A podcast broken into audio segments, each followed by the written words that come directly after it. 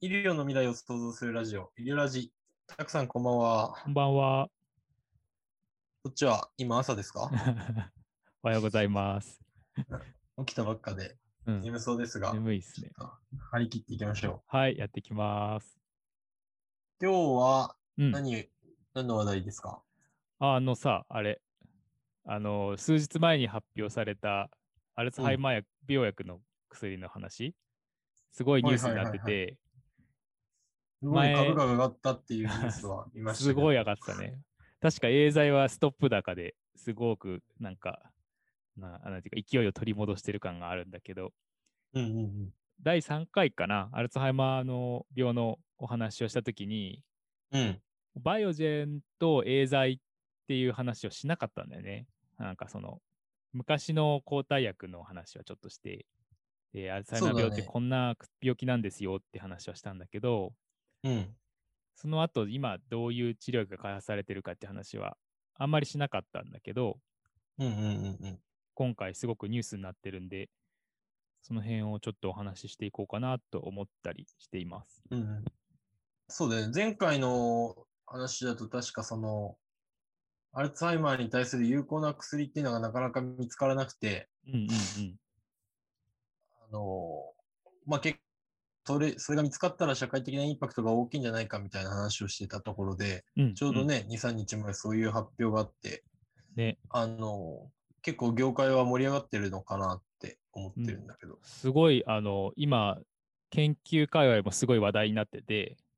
うんうん、でどうしていこうかっていう話は盛んにしてるんだよね。うんうん。で、3回のことを思い出しながら喋ると、うん僕の記憶をたどると、うんうん。えっと、確かそのアルツハイマーになり、なる人っていうのは、うんえっと、アミロイド β っていう、まあ、汚れうんみたいなものが原因になるっていうのと、うんあと、タウタンパクだっけうんうんうん。が変質しちゃうみたいな話だったかなと思うんだけど、それは間違ってない。そうそ合うってるそう。そんな、その、そういう感じのことが起きてるっていうことは分かってて、うんうん。それがアミアルツハイマー病の特徴的な、こう、なんていうかね、そういう状態ではあるんだけど、うんうんそれがどう関わってるんだろうねって話をしたような気がするね。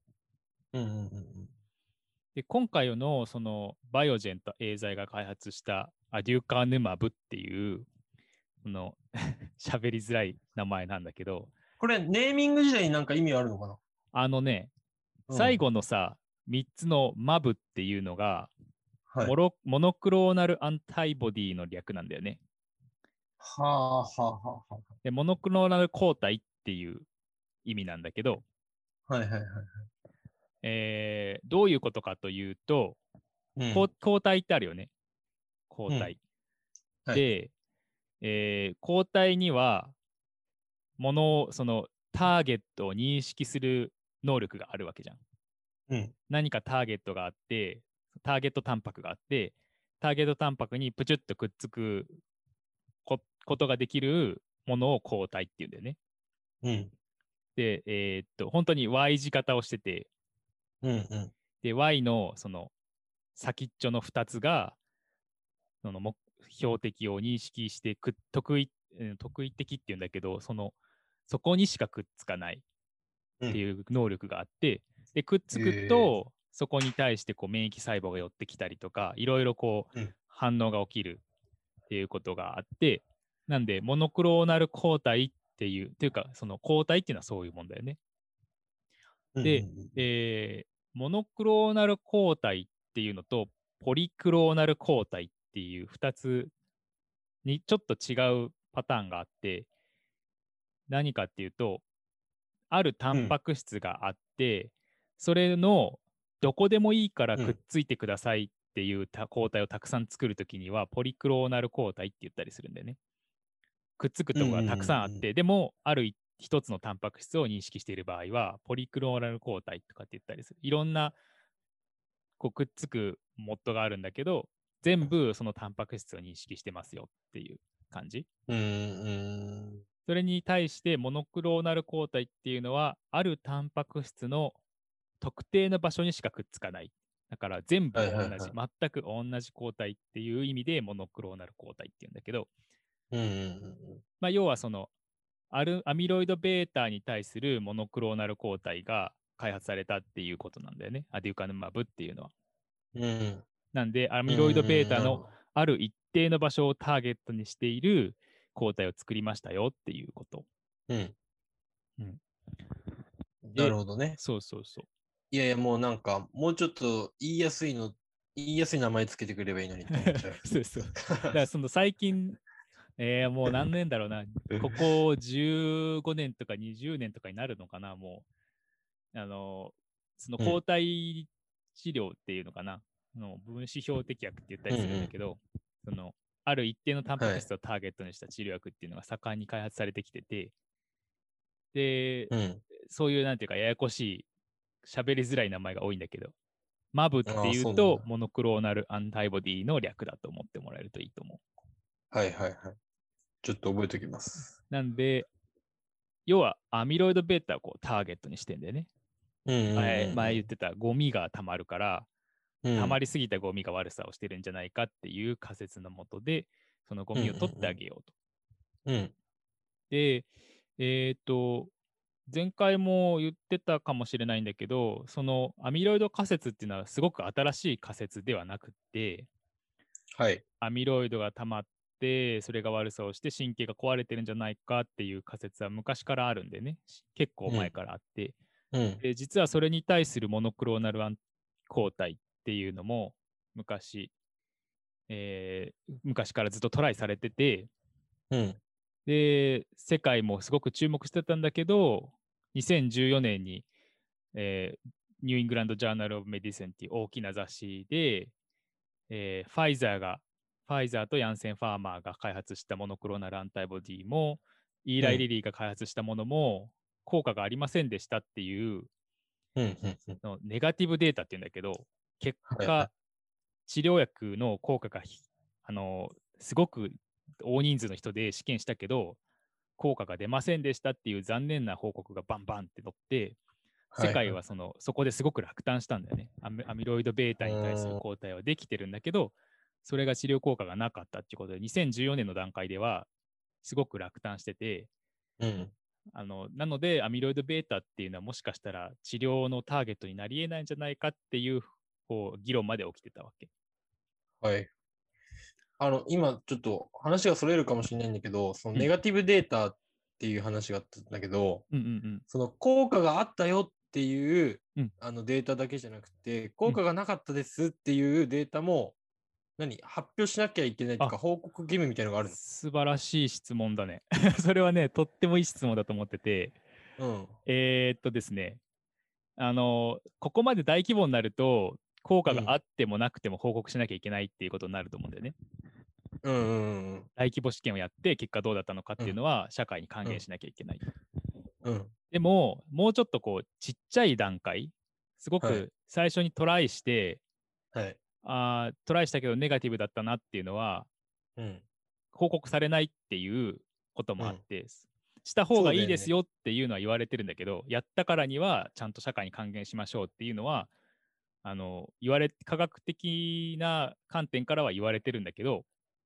うん。でも、それが実際行われてるかっていうと、実はそうではなくって、なんで、ポジティブデータの方が、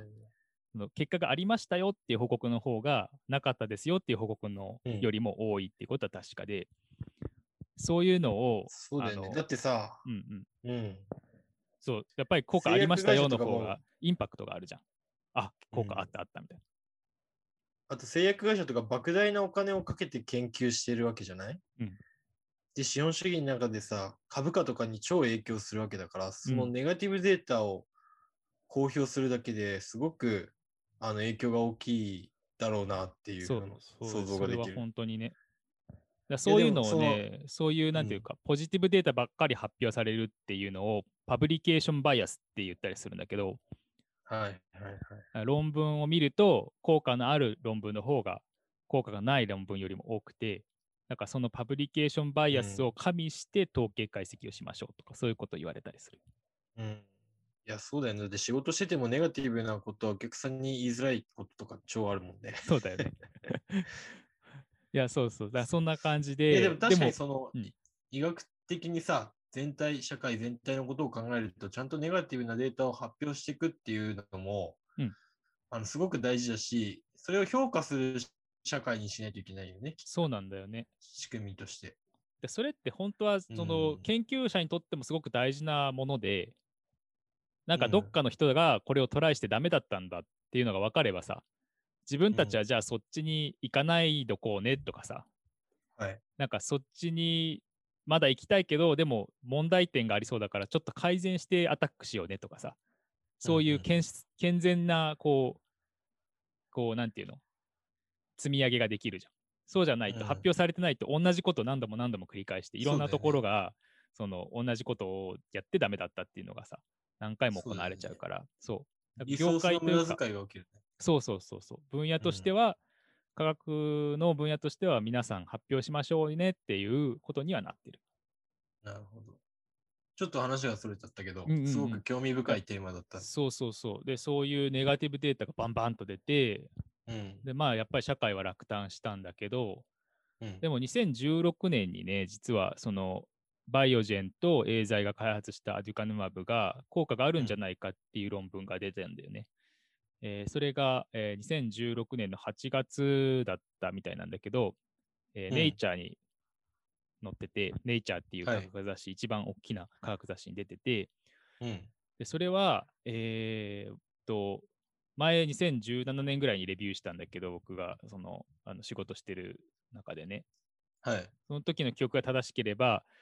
まだその第一層試験、初めの第一歩の中間解析を論文にしましたっていう、すごく早い段階の発表だったんだけど、うん。でも表紙がペットだったんですごく興味があって読んだんだけどね。うん。それはその、要はどういう論文だったかっていうと、アデュカヌマブっていう薬を、えーバイオジェンとエーザイが開発して、はいそれをアルツハイマー病の人たちに打ったところ、うん。ペットでアミロイド β が明らかに減っているのが確認できましたっていううん。うん。ことが一つと、うん。うん。そう、アミロイド β を見るペットっていうのがあるんだけど、うん。そのペットで、えー明らかに減っているのが確認できましたっていうことと、あとはその治療した人たちは、アルツハイマー病によって認知症が進行する、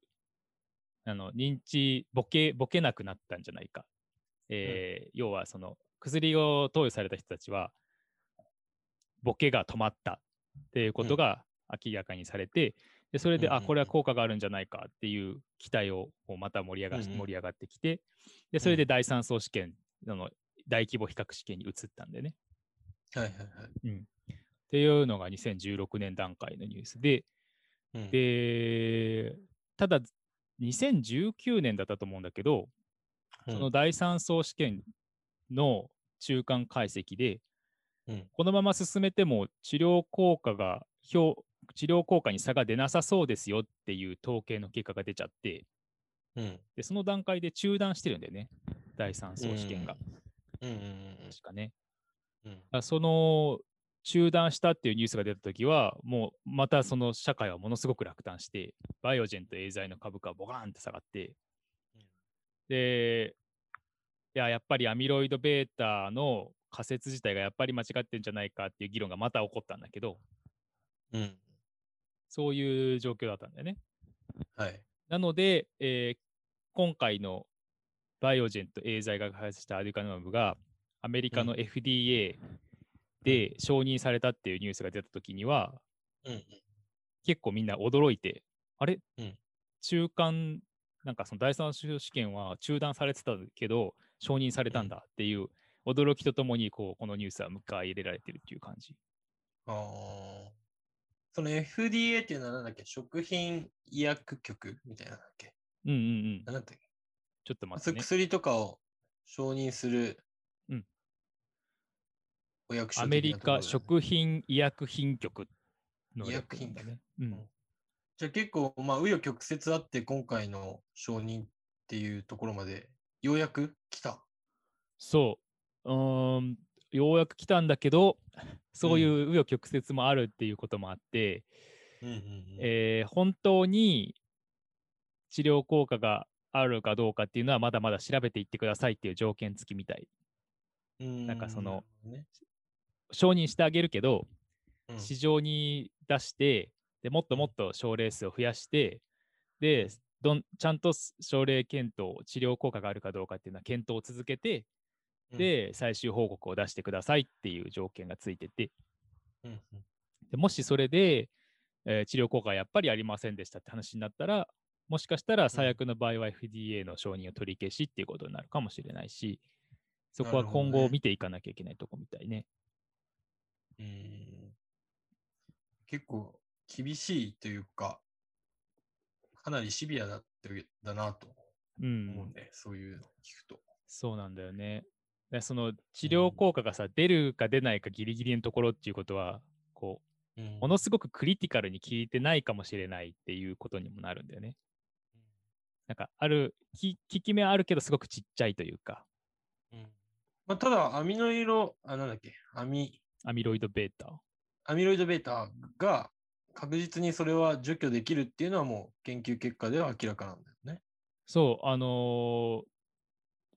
ペットがすごく役立ってるなって思うのは、うんもう画像で見ても明らかに減ってはいると。うんうんだから、アミロイド β をターゲットにした薬を使って、それを除去したいと思っていて、うんちゃんと除去はできてる。のでうんうんうんえーターゲットにしたものが減ってることは確実なんだけど、そはれいが根本的な病院の病気の原因になってるかっていうところが一番の問題なのかな。アルツハイマーってだから、この前も喋ったかもしれないけど、かなり、あのー長期にわたるというか、うん症状が出るまで結構時間かかる病気かなと思うんで、うんある程度症状が出た段階で、まあ、薬を投与しても、効果の出る出ないっていうのは結構ばらつきがありそうだし、そうそうそうそう。あそこすごくいいポイントだね。あのーそれこそ、その一番最初2014年にダメでしたって報告が出た時には、ある程度進んだ人たち、うん、もう症状が明らかにあるような人たちを対象にしててダメでしたっていう報告はいはがいメインだったんだよね。うんうんだから、あの、ちょっともうもっと早い段階でやりましょうっていう動きができ出てきたりとかしてて、うんうんで、バイオジェンとエーザイの場合は、それこそすごく早い段階で治療介入しましょうっていうデザインになってるうん、なるほどはず。ね。うんだからある意味その薬があの副作用とかが全くなければ、まあ、症状が出てない時に段階で、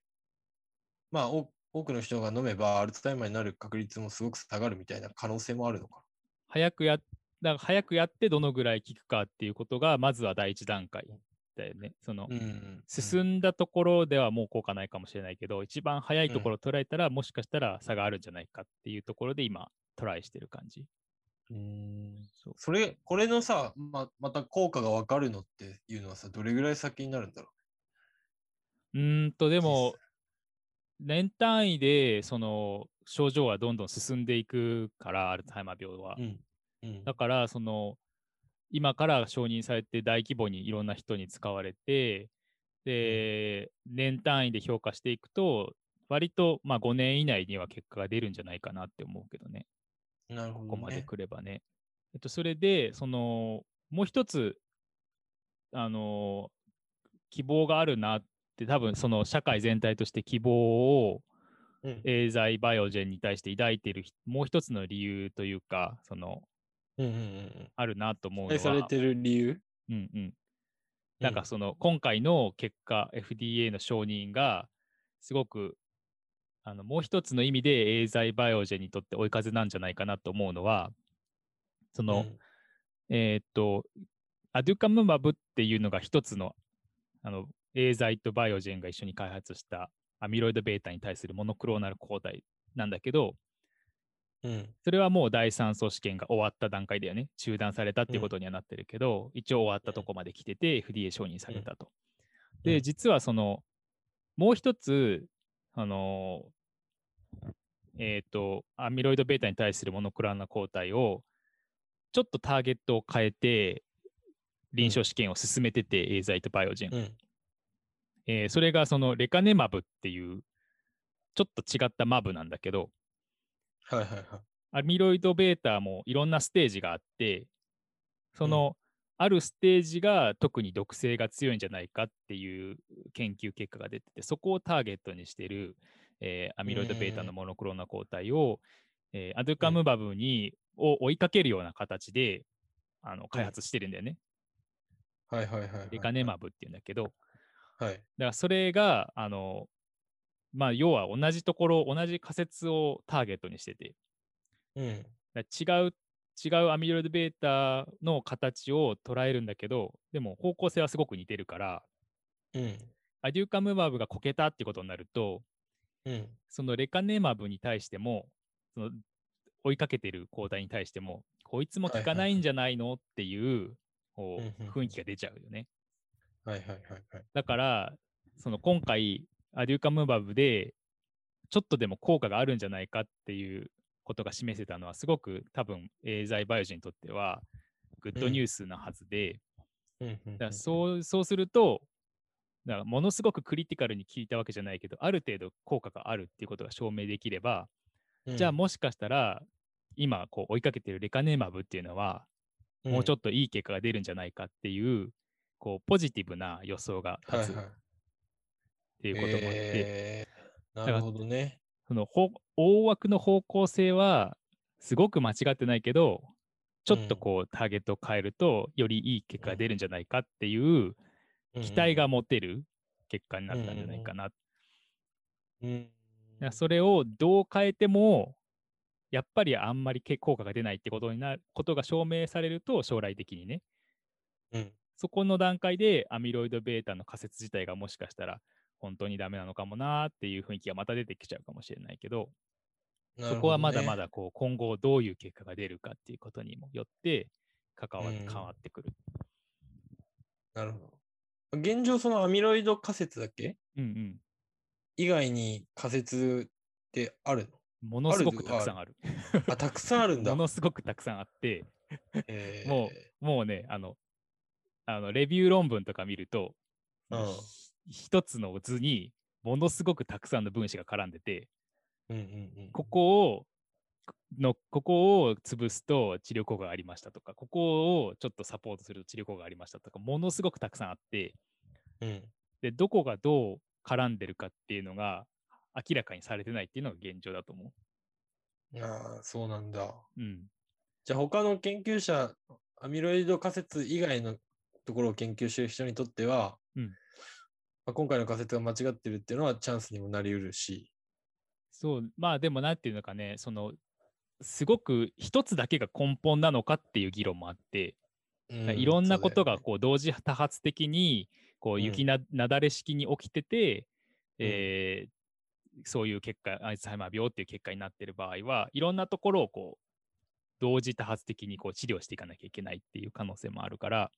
そうだよね。なそういう、なんていううの、ワンポイントでズバッと効く病気なのかっていうところも議論しているところだと思う。の。なるほど。じゃあまあ今回承認されたのは大きな前進だけども、うんうん。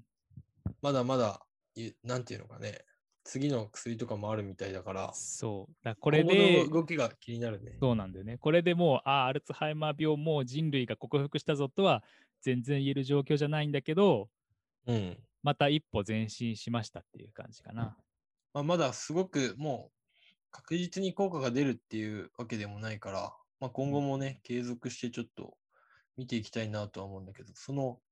薬が承認されるシステムというか、うん。なんかそういうのを次回やっても面白そうだな。ああ、なるほどね。どういうふうに、こう、承認プロセスを経てるかっていうね。そうそうそうそう。もうちょっと確か詳しく聞いても面白いかなと。なんかコれ、ロナウイルスのワクチンの時もちょびっと話したし、